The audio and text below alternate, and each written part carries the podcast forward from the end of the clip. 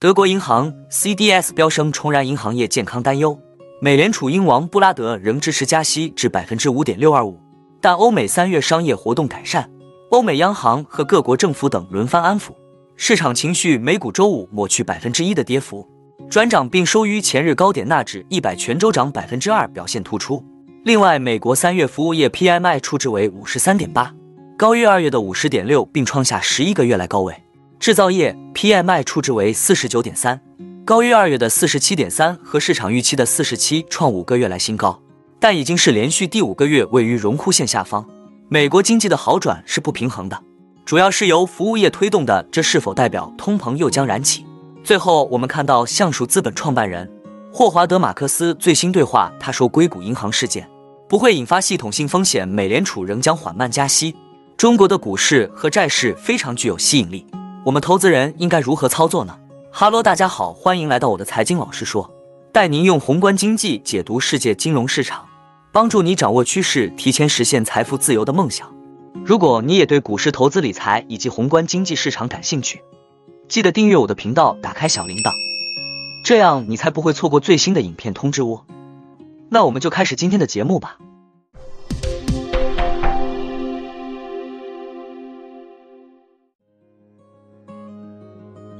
德国资产值最大的银行德意志银行，信用违约掉期，CDS 保险成本飙升，市场对欧美银行业稳定的担忧重燃。欧美股市盘初由银行股带领全线下挫，德银德国政府和欧洲央行轮番安抚市场。德国总理舒尔茨称，德银自2019年重组之后盈利丰厚，无需担忧。欧央行行长拉加德对欧盟领导人表示，银行业依然强劲。如有需要，将随时注入流动性。德银将于两个月后提前赎回十五亿美元二零二八年到期的二级资本次级债券，并获得监管批准。交易员进一步下调美联储加息预期，互换合约已完全排除五月加息的可能性，并预计从六月起降息，到年底至少降息一百个基点。对欧洲和英国央行再加息二十五个基点也非板上钉钉，但英王圣路易联储主席布拉德仍支持加息至百分之五点六二五。理由是银行业压力将缓解和通胀过高。德意志银行股价崩跌的原因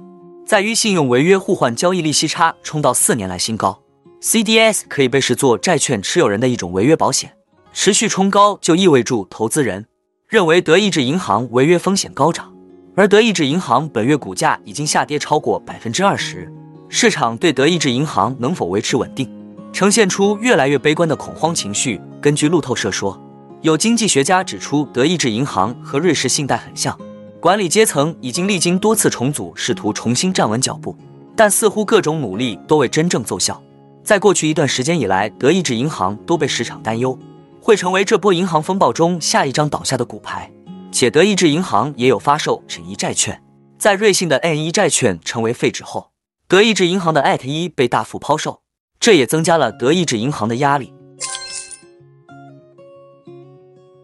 市场分析认为，美国三月 PMI 的上升显示出美国经济的韧性，也显示出美国通胀难以消退并出现局部反弹之际。三月十四号，美国劳工统计局的数据显示，美国二月同比增长百分之六，连续第八个月下滑，为二零二一年九月以来新低。核心 CPI 同比增长百分之五点五，已连续第六个月下降，但核心 CPI 环比略高于预期百分之零点四，为百分之零点五，达到五个月来的最高水平。表明过去一年的加息之后，通胀仍然具有弹性。美联储最关心的超级核心通胀，扣除住房的核心服务 CPI，仅小幅下滑至同比增长百分之六点一四，但环比上涨百分之零点五。迄今为止，三月见证了令人鼓舞的经济增长复苏。商业调查显示，产出加速至去年五月以来的最快水平，PMI 与接近百分之二的年化 GDP 增长率基本一致。显示出美国经济比去年下半年至今年年初下滑时更具韧性的情形。然而，美国经济的好转是不平衡的，主要是由服务业推动的。尽管制造业勉强实现了小幅生产增长，但这主要反映了供应链的改善，使企业能够完成在新冠疫情之后需求激增期间积累的积压订单。值得注意的是，制造业的新订单现已连续六个月下降，除非需求有所改善，否则产量增长似乎很难维持在当前水平。在服务业有更多令人鼓舞的迹象。随着我们进入春季，服务业需求蓬勃发展。面对近期利率收紧和银行业压力造成的不确定性。评估这种需求的弹性非常重要。到目前为止，这似乎对商业增长预期的影响不大。还有一些关于通货膨胀的担忧。尽管制造业成本下降，但三月份销售价格的调查指标以更快的速度增长。通胀上升现在是由服务业价格上涨带动的，这在很大程度上与工资增长更快有关。在我的看法是，目前美国人已经习惯高通胀了，但物价和服务通膨关系是反向，只要失业率不上升，通膨只会越来越难压抑。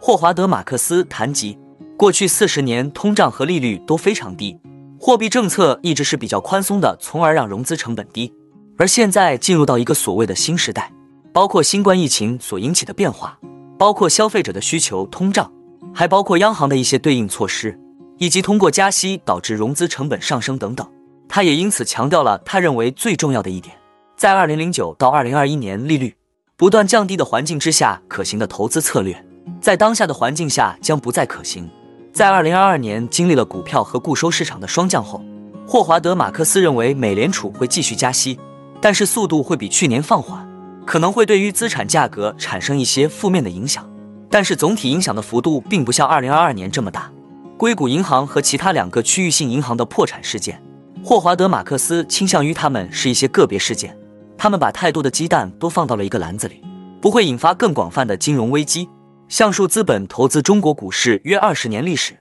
霍华德·马克思也一直看好中国不良资产市场。他介绍，二零一五年起，橡树资本便开始投资中国这一领域。在他看来，中国的股市和债市都非常具有吸引力，给外资机构在进一步开放方面的指示。我之前提到过，利率下调的助力现在没有了，也就是说，对股票不再有利。同时，现在借款也没有那么容易。从二零零九年到二零二一年。我们生活在一个市场偏好资产持有者和借款人的阶段，而现在我们处在一个更利于贷款人和可以找到便宜资产买入的世界。我想尤其请大家关注信贷。橡树资本主要投资的资产类别之一就是高收益债券及评级低于投资级别的债券。一九七八年，我在花旗银行首先开创了这个资产类别的投资，并创立了这类基金，因此我们在这方面具有丰富的经验。一年前，这些债券大概有百分之四点五的收益率，这一水平对我们的客户来讲，并不能帮助他们实现投资目标。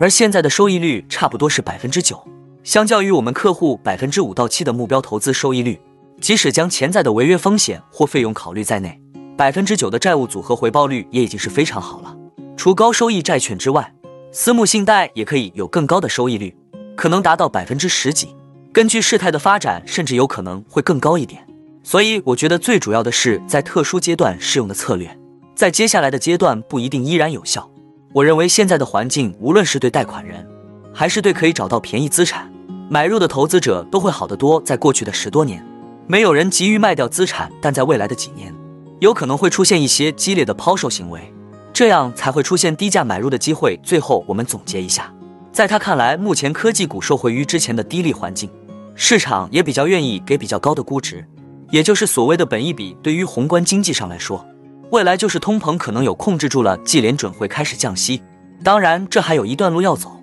我们也回不去之前低利的环境了。而我们投资人要做的就是去适应它，而不是用之前的思维来投资商品。中长线来说，反而是一些生产国国家及新兴市场，未来较有成长的空间。不知道投资朋友们是否也认同这个看法呢？欢迎在底下留言分享哦。